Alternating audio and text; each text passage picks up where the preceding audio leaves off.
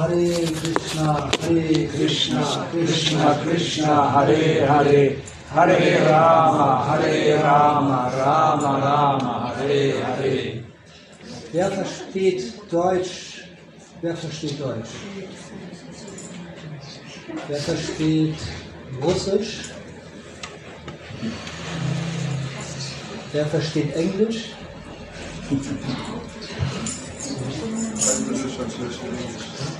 Ähm, ich mache die Übersetzung simultan ähm, ins Russische, Ja. aber wenn Sie äh, Vers lesen, dann würde ich ein bisschen Zeit brauchen. Wir lesen einen Vers, das ist äh, aber keine Erläuterung. Erstmal, das ist 9.2.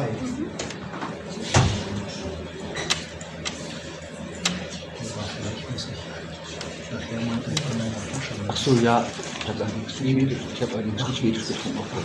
Ist das Mikrofon an? 1, 2, Okay, also ich glaube, alle, alle sind hier alte Hasen, oder?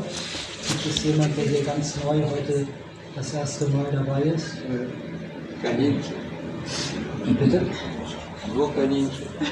Nur Kaninchen? Was sagt man auf Russisch, alte Hase? Oder auf Englisch? Steinsalz. Ist.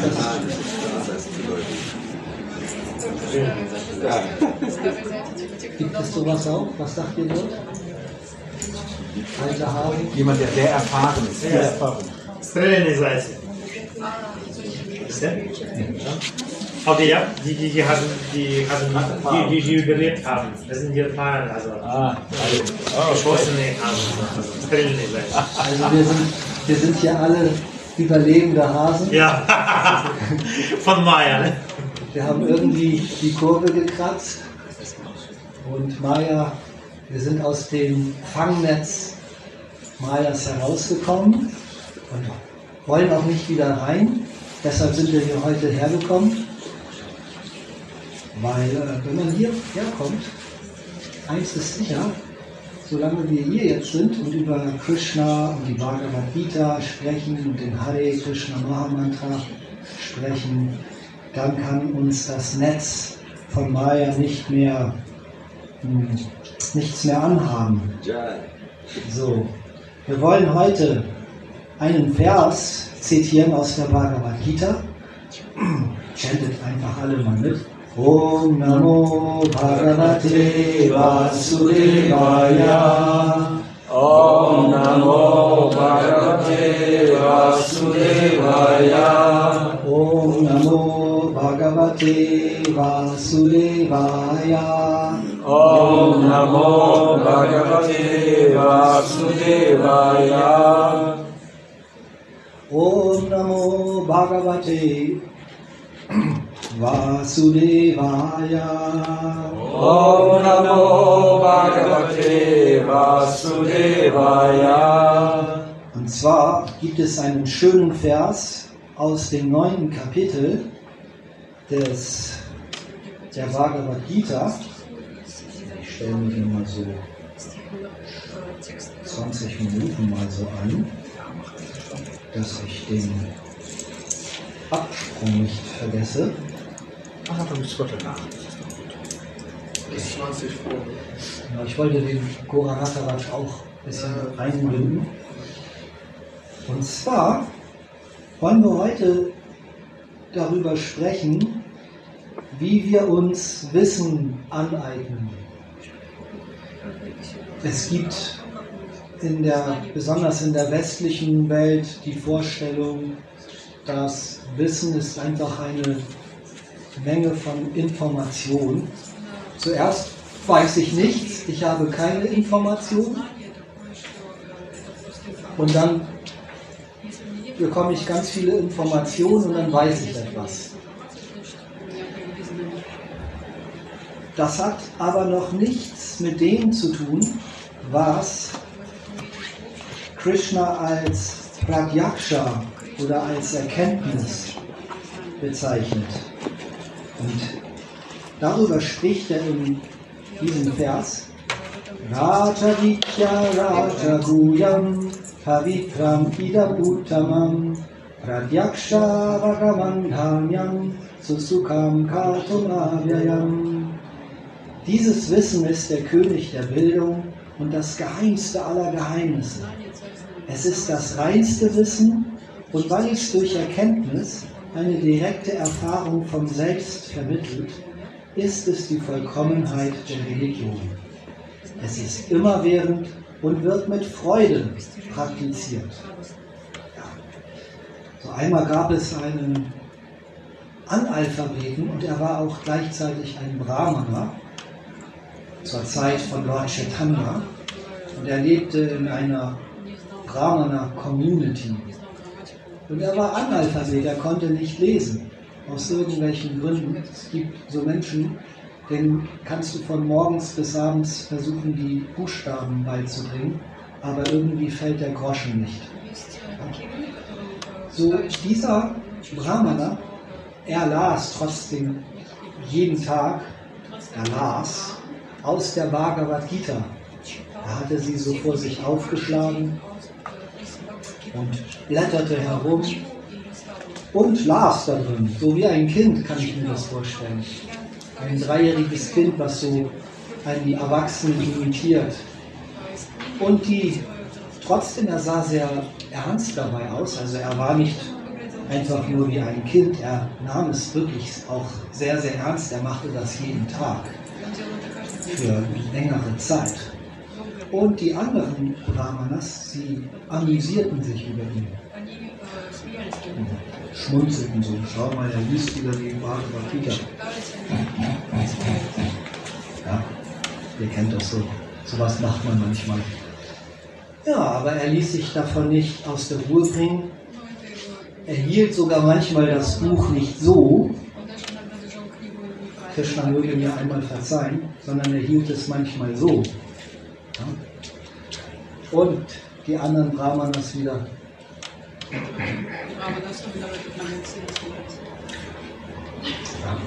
So, eines Tages kam Lord Chaitanya an dieser Gemeinschaft vorbei, oder zu dieser Gemeinschaft, er machte da Zwischenstation. Und ihm fiel da dieser Brahmana auf. Und war sehr überrascht.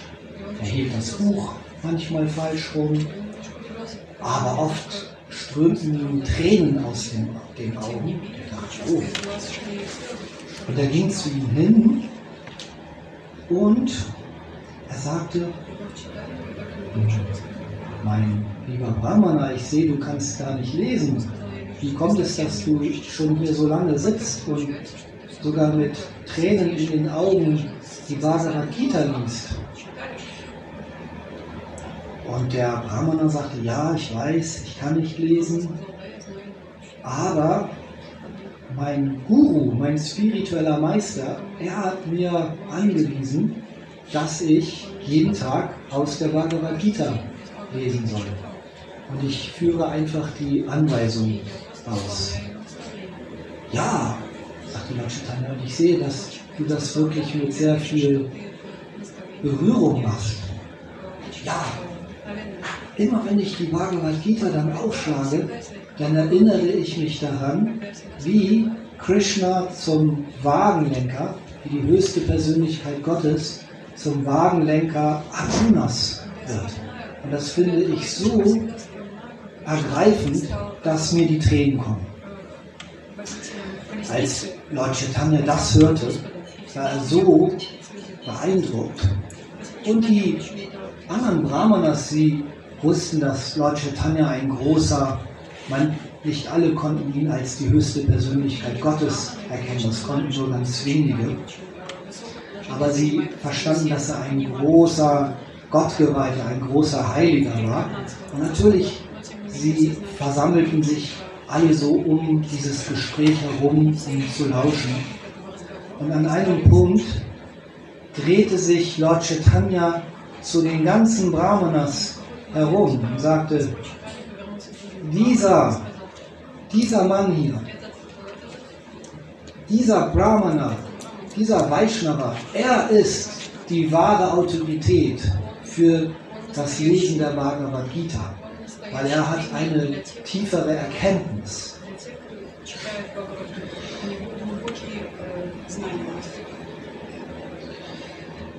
So, ähm,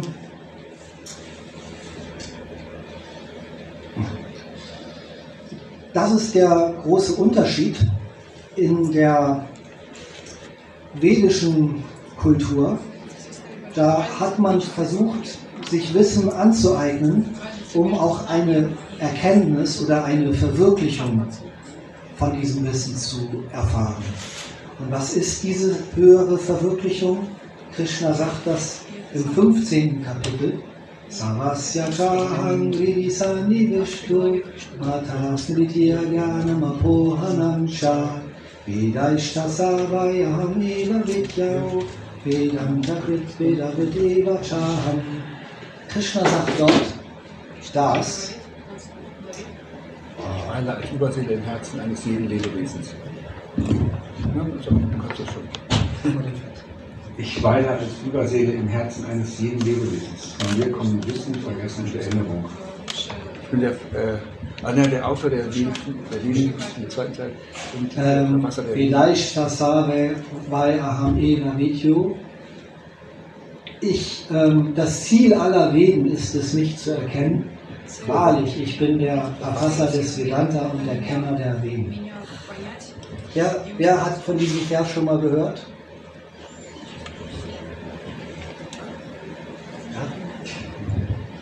So, ähm, wenn wir also Krishna verstanden haben, dann gibt es nichts mehr zu verstehen. Vasudeva Saram Iti. Ich weiß nicht, wie es euch ging, aber als ich das erste Mal zur Bhagavad Gita Lecture gekommen bin, das war auch in Hamburg, 1989, im September. Und ich stieg eine Treppe hinunter in ein Bootshaus, in einen Bootsrumpf, weil das war Nikolai-Fleet, hieß das. Ne? Es war ein Kanal und da war ein großes Hausboot und die Devotis haben daraus einen Hare Krishna-Tempel gemacht. Ich glaube, der einzige Hausboot-Tempel der Welt war das. Und im Winter war es noch, war es auf der Erde. Ich glaube, man kann es aussprechen. Es ist etwas kühl auf, auf unserer Erde hier, aber nichts dagegen in diesem Hausboot im Januar. Da saßt du dann auf dem Kissen und der Kanal war manchmal zugefroren. Du hast praktisch das Eis unter dir gespürt. Aber die Devotis waren entschlossen, und auch alle, die zum Sonntagsfest gekommen sind, wir werden heute trotzdem Hare Krishna chanten. Wir werden trotzdem eine Arati machen. Und wir werden trotzdem aus der Bhagavad Gita hören. Ja. Und manchmal hörte man das Eis richtig knirschen, also wie, wie äh, im Polarkreis, wenn das Packeis das Boot oder das Schiff zerdrücken will. Hörtest du manchmal so.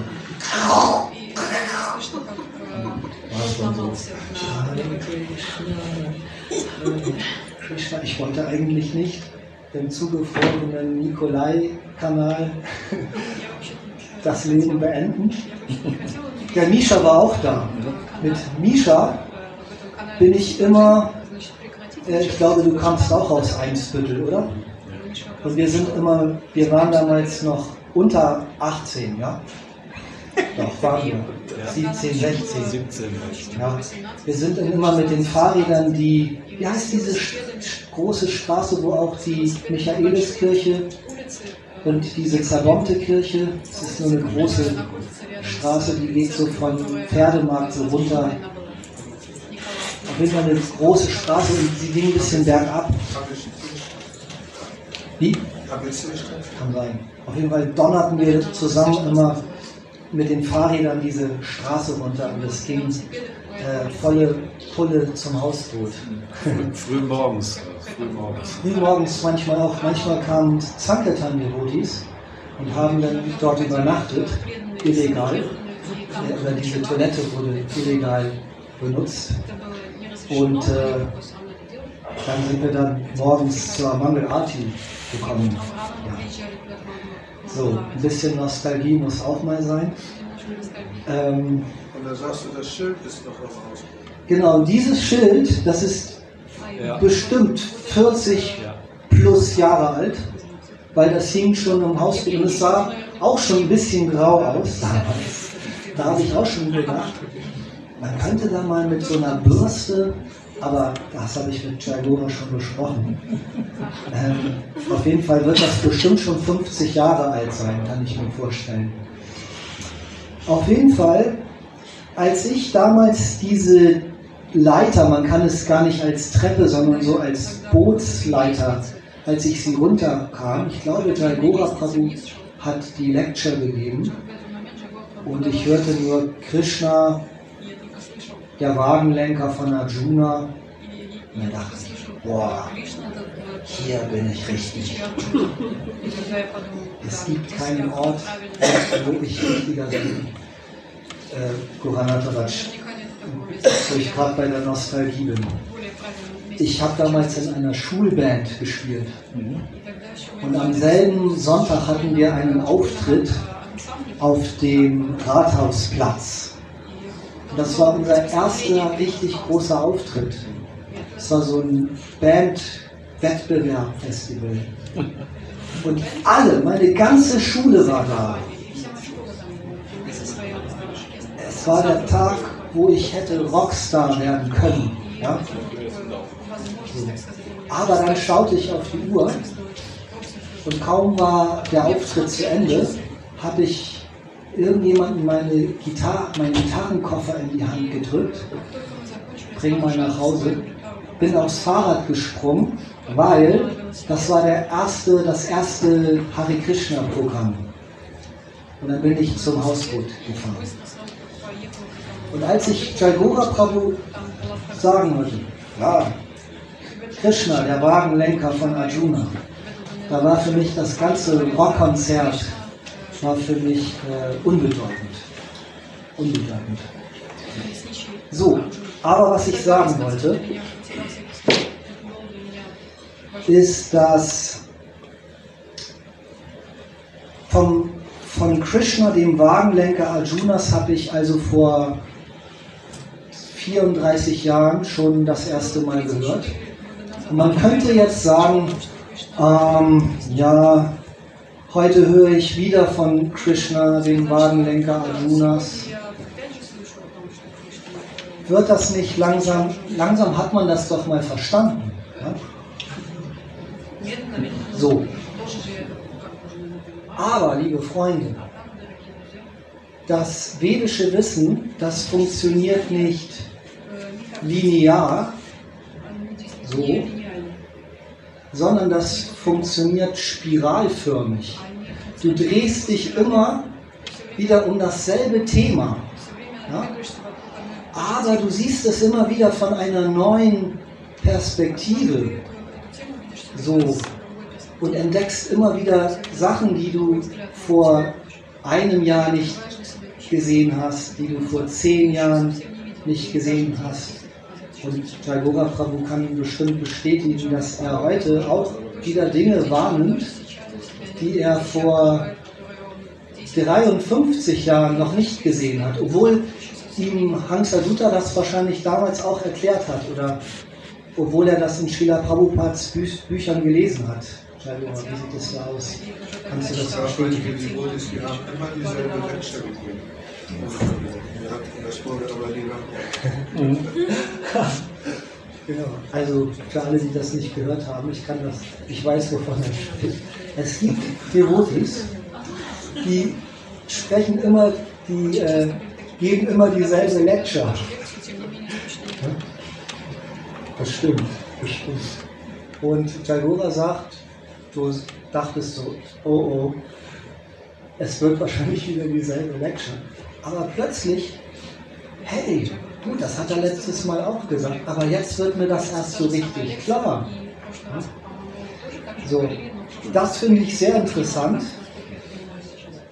das Krishna-bewusste Wissen, das ist spiralförmig und es geht mit vier Prinzipien, die ich euch am Schluss noch kurz erklären möchte, einher. Die habe ich selbst auch gerade gelernt. Und zwar das vedische Wissen, um es zu erkennen oder zu verwirklichen, besteht einmal aus Studieren. Ja, zum Beispiel, man nimmt die Bhagavad Gita, schlägt sie auf zu Hause und man gibt sich einen Ruck. Mobiltelefon aus, äh, Fernseher aus. Was gibt es noch für Ablenkungen? Facebook. Facebook aus, ja, Bhagavad Gita an. Ja, so. Und äh, man liest wirklich dann mal so zwei oder drei Seiten. Ja, wer, von, wer von uns hat es geschafft, in der letzten Woche drei Seiten ohne Unterbrechung zu lesen? Ich glaube, so mit Ach und Krach. Ja. Bevor es Internet und Smartphones gab, ich habe viel mehr Srila Prabhupads Bücher gelesen. Ja. Ich fange jetzt erst wieder damit an. Ich habe mir einen Kindle gekauft. Oder ich habe ein Geschenk bekommen. Und da gibt es keine Blink, keine Sachen, die blinken und du kannst damit nicht ins Internet, du kannst nur lesen und schreiben. Okay. Also studieren, dann reflektieren, das ist das zweite. Wir hören etwas oder lesen etwas und dann versuchen wir später, wenn wir auf dem Weg nach Hause sind, in der U-Bahn sitzen, was hat dieser verrückte Typ da in der Bhagavad Gita Vorlesung erzählt? Er war ein bisschen verrückt, aber das da, das eine war gar nicht so, gar nicht so doof. Ja? Dass äh, Krishna als Überseele im Herzen eines jeden weilt, in allen Lebewesen drin ist. Etwa auch in dieser Frau, die vor mir auf der Bank sitzt, oder in diesem, bei diesem Obdachlosen, oder der Hund. Ja, dann versuchen wir zu reflektieren. Und das Dritte ist, anwenden. Wir versuchen das Wissen anzuwenden. Wenn die Überseele und die spirituelle Seele wirklich in dem Hund drin ist, auch wenn er mir nicht so sympathisch ist, sollte ich das doch äh, wertschätzen. Da ist eine spirituelle Seele im Hundekörper eingeschlossen und die Überseele begleitet ihn. Ja, ich äh, zwinker dem Hund mal nett zu. Ja? Zwinker der Seele in dem Hund durch die Fenster der Augen mal zu. So, dann versuchen wir das anzuwenden. Das ist jetzt nur ein Beispiel. Und das vierte ist, beten.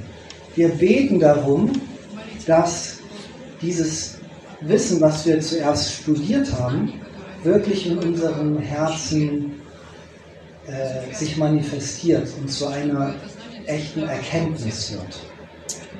Also, wer, wer kann sich an alle vier Stationen nochmal erinnern?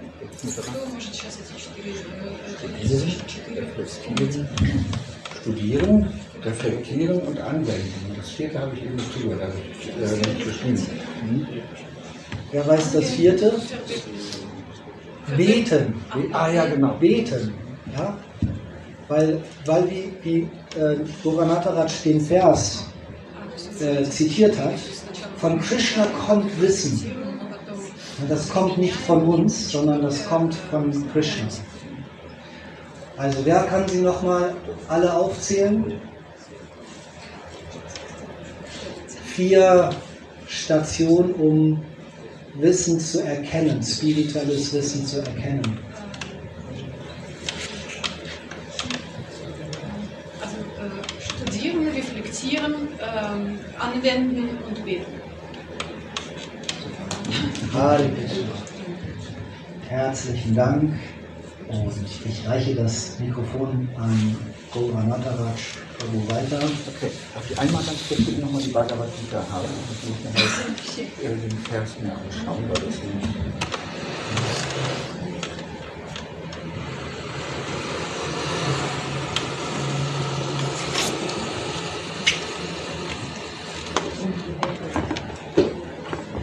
Ja, gestern hat mich Param Shriya angerufen, dass der liebe Shivatma heute nicht mitkommen kann und ob ich nicht Lust hätte, äh, ihn zu begleiten. Ganz kurz. Ich, ich soll euch auch alle von Shivatma Prabhu herzlich grüßen. Und äh, er chantet seit zwei Wochen jeden Tag 64 Runden. Und heute hat er auch für euch ein bisschen mitgechantet. Und äh, Param Shriya sagte mir dann, dass er den Bhagavad Gita Vers 9.2 heute äh, besprechen wollte. Und ich sagte, das war der allererste Vers, den ich jemals auswendig gelernt habe aus der Bhagavad Gita. So früher hat man eben sich zwischendurch beim Kochen so Karten hingesteckt mit den verschiedenen Versen der Bhagavad Gita, die einem essentiell oder wichtig erschienen und hat versucht, die alle auswendig zu lernen. Es gab Devotis, die konnten die gesamte Bhagavad Gita auswendig. Also ganz tolle Leute, so ganz tolle Devotis. Ähm, und sagte, in diesem Vers ist ein Wort von ganz besonderer Bedeutung, nämlich das Wort Pradyaksha, Erkenntnis. Hier heißt es in dem Vers, ich lese hier nochmal kurz, kurz vor. Äh, dieses Wissen ist der König der Bildung und das geheimste aller Geheimnisse. Es ist das reinste Wissen. Und weil es durch Erkenntnis, Pradyaksha, eine direkte Erfahrung vom Selbst vermittelt, ist es die Vollkommenheit der Religion. Es wird mit Freude praktiziert und ist immer während. Ähm, diese Erfahrung des Selbst ist ja letztendlich das Ziel eines jeden menschlichen Strebens. Und das läuft unter anderem über die verschiedenen Erkenntnisprozesse. Wie können wir Wissen erlangen? Darum geht es. Und da will ich gleich am Anfang ein schönes kurzes Zitat von Srila Prabhupada äh, euch sagen. Kennen viele bestimmt. Srila Prabhupada wurde mal in den frühen Jahren von einigen seiner Schüler gefragt, bist du allwissend? Und Srila Prabhupada sagte, ja, ich weiß alles, was ich wissen brauche, soll. Alles, was mir Krishna zu wissen gibt. So ist er allwissend. All das, was wichtig ist. Unwichtige Informationen werden im Gehirn meistens nur ein paar Minuten, ein paar Sekunden aufbewahrt. Nur essentielle Information bleibt da uns im Bewusstsein.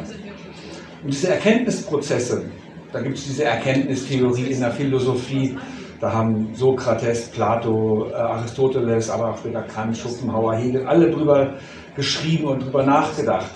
Äh, die, hat, die setzt sich damit so auseinander, was weiß ich? Was weiß ich zu 100 Prozent? Dann was vermute ich? Und was glaube ich, ist dann die nächste Stufe.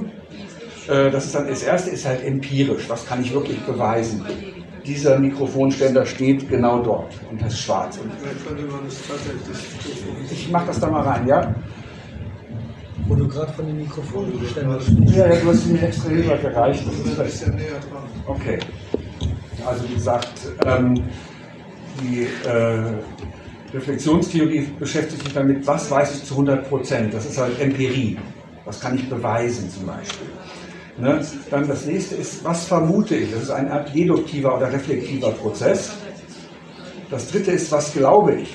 Das ist ein intuitiver Prozess. Und wie komme ich zur Erkenntnis? Aber das ist, sage ich mal, mehr die westliche oder materialistische äh, Philosophie, die sich mit diesem Erkenntnisprozess äh, auseinandersetzt.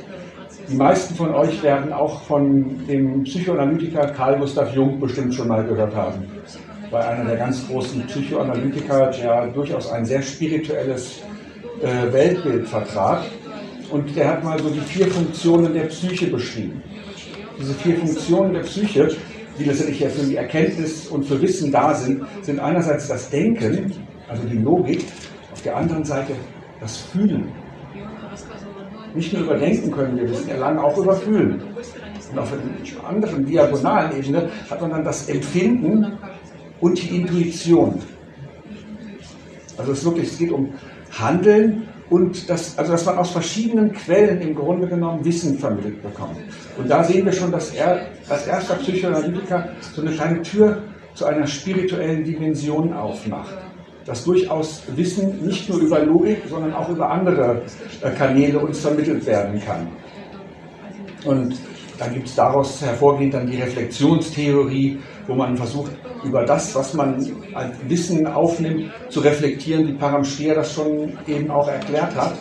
Das heißt, du versuchst das zu verarbeiten, äh, durchleuchtest die einzelnen Punkte, die du gehört hast und versuchst sie in deinem Leben anzuwenden. Und nach dieser ersten Reflexion kommt dann meistens die zweite Form der Reflexion der Reflexion. Das heißt, du versuchst darüber nachzudenken, ist das wirklich für mich relevant? Ist das wirklich ein Teil von mir? Und so weiter. Man kann diese Reflexion dann immer weiter fortführen. Aber äh, in, der, in der vedischen Tradition hatten, wir haben wir einen ganz anderen Zugang zur Erkenntnis. Hier heißt es in der Bhagavad Gita, dass dir eine Erfahrung vom Selbst vermittelt wird durch diese höhere Erkenntnis. Und äh, wir haben Schlieren eben auch in diesem schönen Vers äh, schon eben auch zitiert, Savasya Cham Ridi Sanivishto Yanam Mataskotea Pohanamcha. Ich weile als Überseele im Herzen eines jeden Lebewesens. Von mir kommen Wissen, Vergessen und Erinnerung, sagt Krishna. Das ist ein sehr wichtiger Aspekt. Ich habe irgendwann mal vor vielen, vielen Jahren ein Buch von dem amerikanischen Physiker äh, Feynman gelesen. Das war einer, der auch beim Bau der Atombomben dabei war, auch Nobelpreisträger, also schon ein ziemlich smarter Typ. Und Feynman schrieb in diesem Buch, dass er irgendwann monatelang über ein Problem gegrübelt hat und hat keine Lösung gefunden. Und eines Tages, da saß er auf dem Klo und auf einmal Bingen und er hat die Lösung gehabt. Wo kam die denn her? Das kennen bestimmt viele von euch auch, dass auf einmal eine Problemlösung oder eine Antwort kommt. Ich weiß das von nahezu allen Devotis, mit denen ich gesprochen habe, dass wenn die in den Tempel gekommen sind oder ein Buch gelesen haben, dass plötzlich alle Antworten zu ihnen kamen. Der große Physiker äh, Richard von äh, Weizsäcker, der Bruder des ehemaligen Bundespräsidenten, war ja auch ein großer Physiker und ein Spiritualist gleichzeitig. Der war auch in der Zeit, als die Atombombe entwickelt wurde, auch einer der führenden Quantenphysiker hier in Deutschland. Äh, und der war dann später Friedensforscher und ist, war in Indien in einem Tempel und hat dort ein Erleuchtungserlebnis gehabt. Und auf einmal, er sagte anschließend, alles Wissen dieser Welt offenbart wurde, was man zu wissen braucht. Alle Antworten wurden in einer instantan, in einer nicht mal Sekunde gegeben. Alles Wissen war einfach da. Und wir sehen einfach durch diese Erfahrungen, die eben Menschen, jeder, das sind nicht nur Wissenschaftler, die diese Erfahrungen machen. Ich glaube, jeder Mensch macht diese Erfahrung. Der einfachste Mensch kann diese Erfahrung machen, weil es sind Geschenke der Gnade. Und das ist die Erkenntnis eigentlich, die wir bekommen. Dass wir ein kleines Teil sind, was angebunden ist in ein viel höheres System. Ein System von Information, von, also von Energie, von Information und von Bewusstsein. Und dieses Bewusstsein ist wiederum eingegliedert in ein noch höheres System, in das System der Spiritualität, das System von Gott, wo Gott den Menschen im Grunde genommen dieses Wissen gibt. Auf der Zugfahrt hierher haben Paramshri und ich darüber gesprochen, über das Beispiel, was ihr bestimmt auch alle kennt. Ich hebe die Hand. Mache ich das wirklich oder ist es vielleicht nur mein bewusster Wunsch, dass diese Hand sich da hoch bewegen möge? Vielleicht ist es ja eine ganz andere Form von Energie, die diese Materie bewegt. Aus Sicht der Quantenphysik ist das gar keine Materie. Das sind Felder. Das sind äh, eigentlich nur Energiefelder. Das sind dann verschiedene Bosonen, Protonen, Photonen, äh, äh, Gravitonen und irgendwelche Elementarteilchen, die sich so zusammensetzen, dass das aussieht wie eine Hand. Aber im Grunde sind das nur Felder. Wodurch werden diese Felder bewegt? Durch Geist und Bewusstsein. Weil ich möchte, dass diese Hand hier hochgeht. Deshalb bewegt sie sich da hoch. Vielleicht ist das ja eine ganz andere Energie, die der Materie, die, die Materie bewegt. Das ist eine göttliche Energie. Diese Frage stellen sich die Mutis gewöhnlich nicht, weil sie sind dessen überzeugt, dass es diese göttliche spirituelle Energie gibt und letztendlich Krishna, der ja auch selber sagt, eigentlich alles in dieser materiellen Welt bewegt. Aber zu dieser Erkenntnis kommen wir nicht über Logik. Das ist ein ganz wichtiger Punkt. In Indien gibt es ein Sprichwort. Spiritualität beginnt dort, wo Logik aufhört. Mit der Logik werden wir in diese Bereiche nicht vorkommen. Wir brauchen diese anderen psychischen oder psychologischen äh, Kanäle, um diese Erfahrung vom Selbst zu machen. Über Logik werden wir das nur rational ein bisschen verstehen können, das könnte ja so sein. Das ist ein deduktiver Prozess. Aber übers äh, Fühlen können wir wahrnehmen, da ist etwas mehr. Oder äh, über die Intuition können wir eben diese tieferen Aspekte des Seins eigentlich vermittelt bekommen. Die Intuition und auch die Inspiration sind ja gerade diese göttlichen Geschenke, die wir permanent bekommen, wo Krishna uns im genommen eben diese Inspiration schenkt, damit wir ein gewisses höheres Verständnis erlangen können. Und diese Gnade, ich wollte eigentlich in zwei Wochen hier einen Vortrag halten, also ich kann leider nicht. Das ist, ich bin leider verhindert. Ja, äh, das hat sich gestern Abend auch erst rausgestellt und so dachte ich, das ist Krishnas Arrangierung, dass Paramshriya mich jetzt gebeten hat, heute mitzukommen. Ähm, in zwei Wochen wollte ich eigentlich über das Thema, wer bekommt die Gnade Gottes, sprechen. So, so aber das, und äh, da kann ich nur ganz kurz, in diesem Zusammenhang habe ich mir vorhin so einen Satz hier noch aufgeschrieben, ähm, dass letztendlich die Gnade Gottes, warte, steht, steht das hier irgendwo? da habe ich das nur in meinem Geiste. Ähm, äh, irgendwo habe ich das hier stehen. Jetzt muss ich mir ganz kurz. Ach Gott, ich bin wird älter. Hare Krishna, Hare Krishna, steht es ja. Krishna, Hare Hare, Hare Rama, Hare Rama, Aufstellen, das ist gut. Ähm, ich glaube, die Gnade Gottes bekommt jeder, der ein gewisses Maß an Schradda, an Vertrauen besitzt. Und durch dieses gewisse Maß an Schradda, da entwickelt sich auch ein gewisses Maß an Bhakti. So, weil durch Schradda kriegen wir Antworten. Durch die Antworten kriegen wir mehr Zutrauen und Liebe dafür, dass wir diese Antwort bekommen haben. Und, und es geht immer weiter bis zu Prima im Grunde genommen. Äh, und wir sehen, dass das alles nur Geschenke sind. Krishna schenkt uns das, weil er mit uns in Verbindung sein möchte. Er möchte, dass wir unser Bewusstsein auf ihn richten. Er möchte, dass wir Erkenntnisse sammeln, die uns immer näher zu Krishna bringen. Die uns immer mehr verstehen lassen, dass wir eben dieser ewige Funken innerhalb dieser materiellen Körper sind, das ewige Bewusstsein. Und er versucht, dieses ewige Bewusstsein zu reinigen von all den materiellen Konzepten, die wir nicht sind. In der Vaishnava-Theosophie gibt es ja auch äh, diesen Pfad der Analyse von Kapila, wie er gut erklärt im Srimad Bhagavatam, wo es letztendlich auch darum geht, Erkenntnisse zu sammeln. Zuerst alles, was wir nicht sind, dass wir nach und nach all die Schleier wegnehmen, die wir wirklich nicht sind.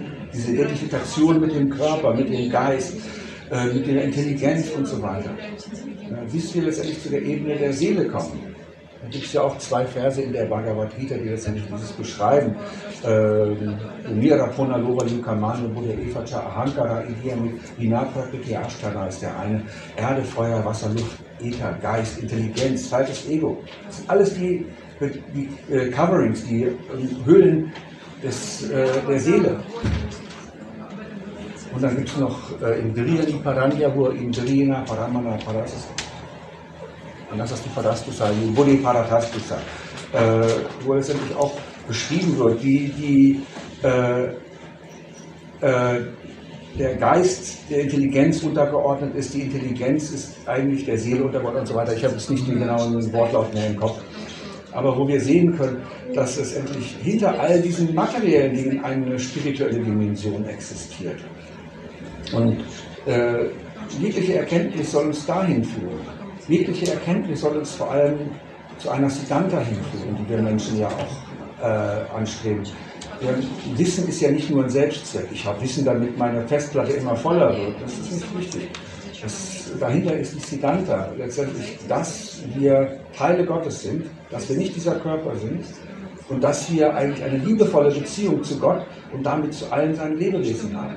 Die Siddhanta ist wirklich letztendlich Liebe zu entwickeln. Wie dieser Devoti, von dem Paramshriya gesprochen hat, der die Bhagavad Gita falsch rumgehalten hat. Aber der hatte so viel Liebe, so viel Vertrauen, hat Krishna sehen dürfen, wahrscheinlich, während er darüber meditiert hat. Und war in dieser liebevollen Verbindung. Und er hat sich nicht stören lassen von seinen äh, Menschen um ihn herum, die ihn vielleicht verlacht haben, sondern er hat trotzdem Vertrauen gehabt. Er war bestimmt auch nicht böse auf ihn, sondern einfach Vertrauen in Krishna. Deshalb ist die Liebe, das ist die Kraft, die hinter allem steht. Das ist das Ziel. Nichts anderes. Das ist das Ziel von aller Erkenntnis, die wir haben. Liebe für Gott und Liebe für alle Lebewesen. Nichts anderes. Das ist ganz einfach. Und das kann jeder Mensch haben. Manchmal sind sogar die viel einfacheren gestrickten Menschen als diese hochintellektuellen Wissenschaftler vielleicht oder auch immer, die einfach Liebe im Herzen haben. Und für die ist es ganz einfach, Liebe für Gott zu entwickeln. Ist, was mir dazu einfällt. Danke, Krishna. Hare Krishna, Hare Krishna, Krishna Krishna, Hare Hare, Hare Rama, Hare Rama, Rama Rama, Hare Hare. Entschuldige, dass ich so schnell gesprochen habe eben. Ich bin so enthusiastisch auf einmal geworden und da ist mir, das war ziemlich improvisiert auch alles. Aber danke trotzdem für deine Übersetzung. Vielleicht noch mal kurz zu dieser Reporterfrage an Schiller Prabhupada. Da gab es auch noch mal eine andere Reporterfrage. Da wurde er auch so gefragt, ja, Swami, Sie wissen alles. Und Prabhupada hat dann gesagt, ja, wahrscheinlich hat er so geantwortet, wie du das vorhin gesagt hast. Aber das hat der Reporter nicht mehr gehört. Der hörte nur, ja, okay, wie viele Fenster hat das Empire State Building, Swami? Das war herausfordernd. So, was denkt ihr, was hat Schiller Prabhupada geantwortet? Seine, seine Antwort war eine Gegenfrage. Wie viele Tropfen hat eine Fata Morgana?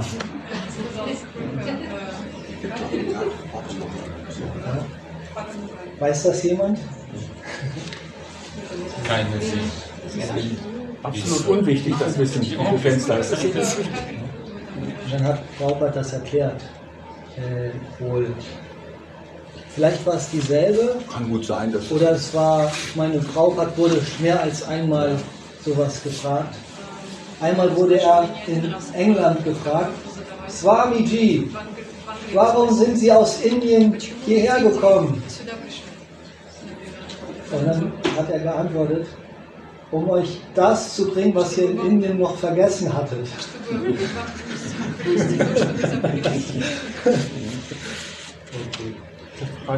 Genau. Gibt es dazu Fragen oder Kommentare? Herr Gora, hast du noch eine Reportergeschichte?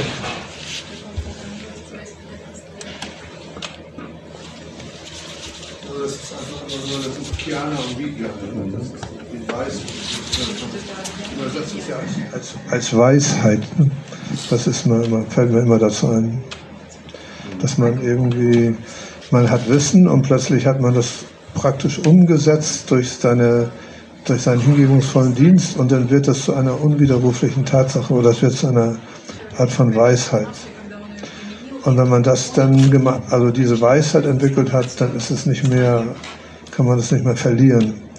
Das ist in einfachen Worten, was ihr gesagt habt, sozusagen. Und das muss man sich erarbeiten oder das hat man aus seinem letzten Leben schon. Und man sagt ja, warum werden wir eigentlich Devotis? Warum fühlen wir uns zu dieser Bewegung für Krishna-Bewusstsein hingezogen? So, und wie, wieso bist du Devoti geworden? Und da, also als ich Devoti geworden bin, gab es dann nur fünf Devotis im Tempel und äh, nichts weiter. Alles war, nirgendwo gab es Devotis, in ganz Europa, in ganz Russland. Es gab nur die paar Devotis. Und trotzdem habe ich gedacht, okay, das mache ich jetzt. Ne? Und ich dachte erst, ich bin ein bisschen verrückt und so, aber ich bin sowieso ein bisschen verrückt, aber also ich mache das einfach. Und jetzt plötzlich hat sich das im Laufe der Zeit so entwickelt, dass es eine Riesenbewegung geworden ist und, ähm, und die Bestätigung ist da, okay, das war wohl doch nicht so falsch, dass ich das gemacht habe. Ne? Das, das, die Leute werden akzeptieren das und die Devotis bleiben auch Devotis. Ne? Die gehen nicht weg und sagen, das war Quatsch und so, tut mir leid. da hat Bhakti Bhushan zwar mit einem alten Devoti getroffen, oder ein Freund von ihm, und da sagt er, und du machst das immer noch? Hat der Freund gesagt. Du machst das immer noch nach 50 Jahren? Ja, ja, aber die Devotis bleiben dabei, weil sie das verstanden haben, dass es richtig ist. Ne? Man sollte das machen.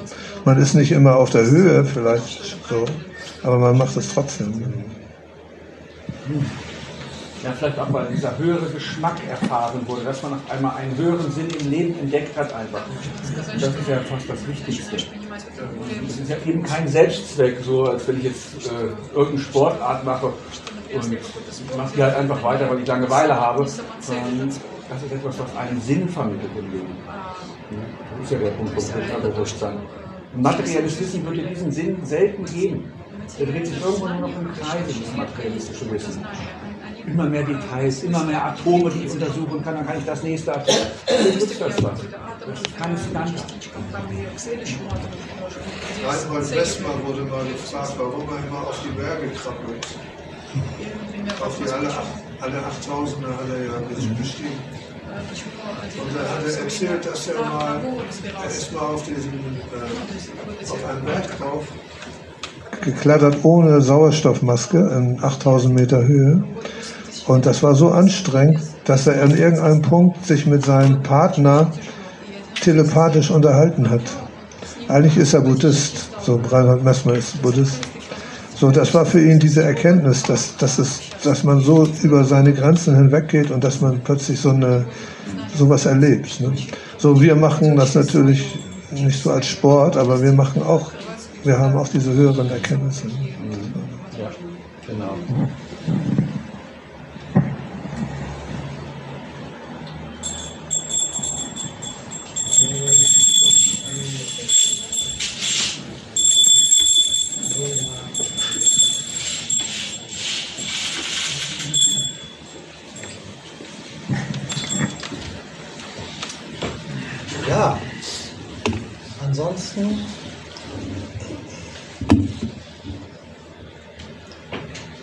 jemand in der letzten Woche eine besondere Erkenntnis bekommen?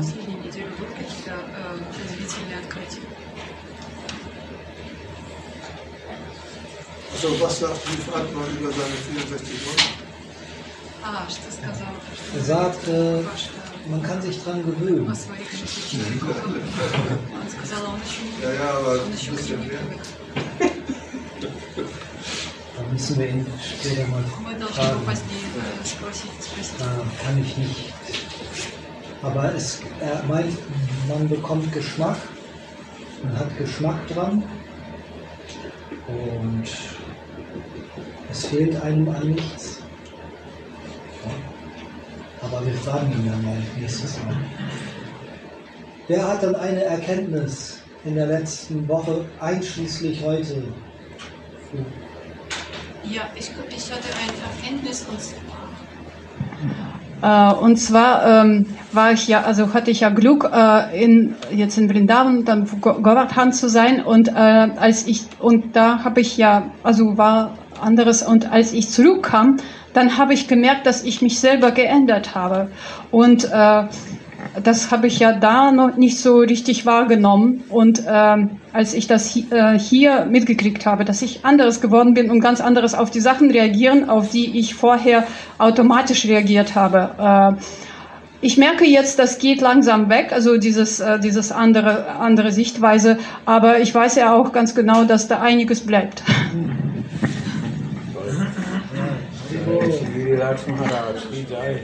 Wer hat noch eine Erkenntnis? Hare Krishna, ja. Das war nicht letzte Woche, das war jetzt ja vor drei, vier Wochen. Auch Indien. Zählt- Indien. zählt. Ja, gut. Ja. Ähm, ja, das erste Mal bei mir gewesen in äh, Jagannath Puri, Jagannath Prasadam. Das letzte Mal hat nicht so gewirkt wie diesmal, aber diesmal es hat so gewirkt, dass du so eine Liebe, so eine, so eine, so eine Frieden, so eine Gelassenheit im Herzen hattest, dass es nicht von dieser Welt ist. Und das hat 24 Stunden gedauert, also dieser Zustand. Es ist nach dem Prasadam, also einnehmen, ne, von der Prasadam. Und das ist so unbeschreiblich und das wünsche ich jedem, dass der das mindestens einmal im Leben erlebt, das, äh, das Gefühl und das, das bleibt natürlich. Das Wissen oder das Gefühl von dem bleibt innen drin, dass man sowas haben könnte. Und das ist ein guter Punkt oder ein guter Stab oder Maßstab, was man so erreichen muss eigentlich im Leben. So, Hare Krishna. Ich auch. Ah ja, ja. Nochmal dazu, ich habe leider jetzt nicht ähm, live gekochtes Prasad jetzt mit, aber ich habe ein bisschen Prasad aus Jaganpuri hier dabei und kann auch nachher verteilen. Ich vergesse es immer. So, Hare Krishna. Bitte erinnern Sie mich daran. Ja, Jagan Prasad.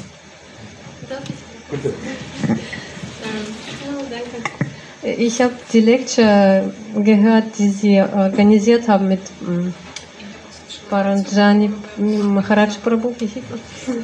Das hat mich so beeindruckt, dass er, also dieses Vertrauen, ne? tausendprozentige Vertrauen an Krishna und wie er erzählt hat, dass er Krishnas Hand gehalten hat und dann konnte er plötzlich gehen, ne? obwohl er vorher das gar nicht konnte. Wie viel Kraft das gibt, sich mit Krishna zu verbinden und ihm zu sagen, so, führe mich bitte, ich bin deins. Und das war einfach unglaublich, das zu hören, dass es sowas gibt und Menschen das durchlebt haben und sie haben dieses Wissen realisiert und geben das weiter und das gibt so viel Power, unglaublich. Habe auch noch eine Erkenntnis. Also eine recht persönliche Erkenntnis, aber die habe ich regelmäßig, aber sie vertieft sich jedes Mal mehr, habe ich den Eindruck. Und zwar, man ist ja im, im Leben manchmal mit anderen Menschen konfrontiert, die andere Wertvorstellungen oder andere Ideen oder Gedanken haben. Und äh, manchmal, ich will nicht sagen, kollidiert das, aber manchmal kommt man an so Grenzen, wo man eben äh, sich entscheiden muss, man den Weg eines anderen mitgehen will oder gucken will, wo der eigene Weg ist. Das ist ja nicht immer, dass das sofort eine Entscheidung da ist. Bei extrovertierten Menschen ist das oft sofort da. Aber Menschen, die eine introvertierte Natur haben, die müssen manchmal da vielleicht sogar ein paar Tage drüber nachdenken. Will ich das wirklich? Und meine Erkenntnis ist eigentlich regelmäßig, fast täglich, immer wieder zu gucken, was will ich? Ist das etwas, was mir von außen als Impuls gegeben wird und ich mache dann einfach nur mit? Oder ist das etwas, was ich selber vielleicht möchte? Das ist jedes Mal, wenn ich mich zum Beispiel zum Chanten entscheide oder wo ich ganz gewisse Tätigkeiten, Arbeiten ausführe, ist diese Entscheidung da. Und das ist jedes Mal eine neue Erkenntnis zu sehen, dass ich versuche, bei mir zu bleiben. Dass ich nicht einfach nur der Masse folge oder einfach nur einen Automatismus ausführe. Das mache ich zwar auch, immer noch, ist ganz klar, aber manchmal ist diese Erkenntnis da, nein, jetzt habe ich mich wirklich selbst entschieden für oder gegen etwas, was auch immer. Das ist ganz egal. Aber diese Erkenntnis, immer bei sich zu bleiben, das ist jedes Mal eine Erfahrung, wo ich dankbar bin und wo ich merke, dass, das hilft mir, mich immer mehr zu finden, wer ich bin und nicht einfach nur irgendwo mitzuschwimmen. Ein ganz wichtiger Punkt für mich. Das ist was Kleines, manchmal sind es wirklich unwichtige kleine Details, aber sich immer wieder zu erkennen, wo stehe ich in diesem Zusammenhang. Auch gesehen, ich habe vorhin mit Mischa ein schönes Gespräch gehabt. Wir sitzen hier im Tempel und manchmal, wir machen einfach ganz gewisse Sachen so mit, weil man im Tempel das so macht. Man macht die Arme hoch, man verneigt sich und so. Das ist ganz normal, das ist auch in Ordnung. Ähm, aber es gibt auch dann wiederum tiefere Aspekte, die uns persönlich eher was angehen. Was ist meine Beziehung zu Krishna? Die finde ich nicht im Außen, die finde ich nur im Innen. Was ist da meine Beziehung? Wie bete ich? Es gibt ja diese Stavas und die Stotras. Die Stavas sind so diese Gebete von großen Heiligen, die können wir nachsprechen. Aber wie weit gehe ich in die Stimmung dieses Heiligen rein, um da eine Erkenntnis rauszulegen? Oder wie weit ist mir mein eigenes Stava, mein, das ist dann, nennt sich dann Stotra, äh, mein eigenes Gebet wichtiger? So, wie kann ich mich mit dem Gebet mit Krishna verbinden? Das sind so ganz persönliche Sachen. Und da machen wir wirklich diese Erkenntnisse und Erfahrungen. Da öffnet sich Krishna uns auch mehr, glaube ich sogar.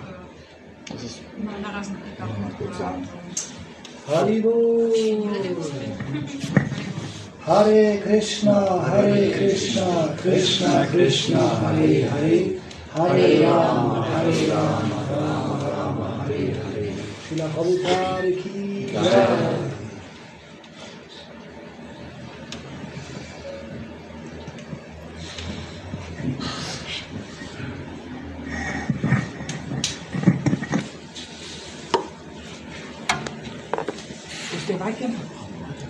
Der hat Fieber, oh, gesagt Corona. Lass uns für ihn danken, dass er schnell wieder gesund wird und es wieder gut geht. Das ist das super. Zumindest hat er Fieber. Ja. Ja, schnell wieder äh, nächsten Sonntag kommt ja Krishna Krishna. Ne? Ja. Ja, ich habe auch schon fast gesehen, aber ich kann meiner Familie das nicht tun, dass ich jeden Sonntag weg bin. Das war der Tag, wo dann das Haus geputzt wird. Hier ist noch ein Telefon, ich weiß nicht. Ah, das ist ein Telefon. Da ist ein Telefon. Ja, ich weiß, da hat jemand. Ach, hast du da hinten, genau.